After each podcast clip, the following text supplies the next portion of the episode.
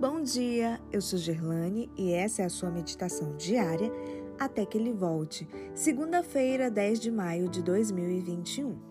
Cristo, a escada para o céu. Verso de hoje, Gênesis 28, 12.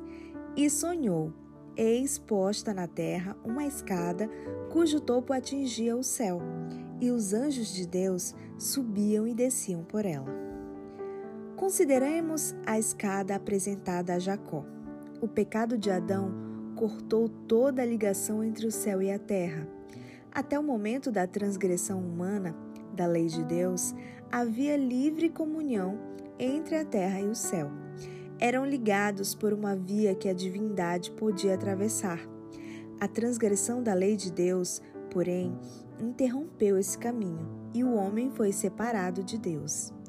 Parecia partido todo o elo que ligava a terra ao céu o ser humano ao infinito de Deus. A humanidade podia olhar ao céu, mas como poderia alcançá-lo?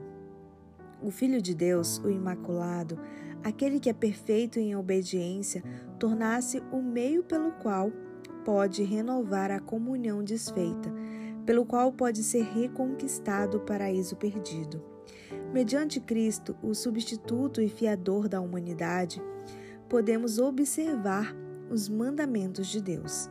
Podemos voltar à aliança e o Senhor nos aceitará. Cristo é a escada. Se alguém entrar por mim, será salvo. Entrará e sairá e achará pastagens. A escada é um meio de comunicação entre Deus e o homem. Por meio da escada sobrenatural foi pregado o evangelho a Jacó. Como a escada se estendia da terra ao mais alto céu, e a glória de Deus era vista no topo da escada. Assim, Cristo, em sua natureza divina, atingia a imensidade e era um com o Pai. Assim como a escada, que o topo adentrava o céu, mas tinha sua base na terra, Cristo, sendo Deus, revestiu sua divindade com a humanidade e no mundo foi encontrado em forma humana a escada não teria proveito se não repousasse na terra ou se não atingisse o céu. Deus aparecia em glória no cimo da escada, olhando compassivamente embaixo a Jacó, errante, pecador, dirigindo-lhe palavras de animação.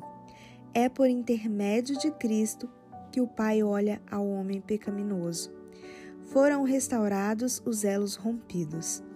Foi lançada para o alto uma estrada por onde os cansados e oprimidos podem passar.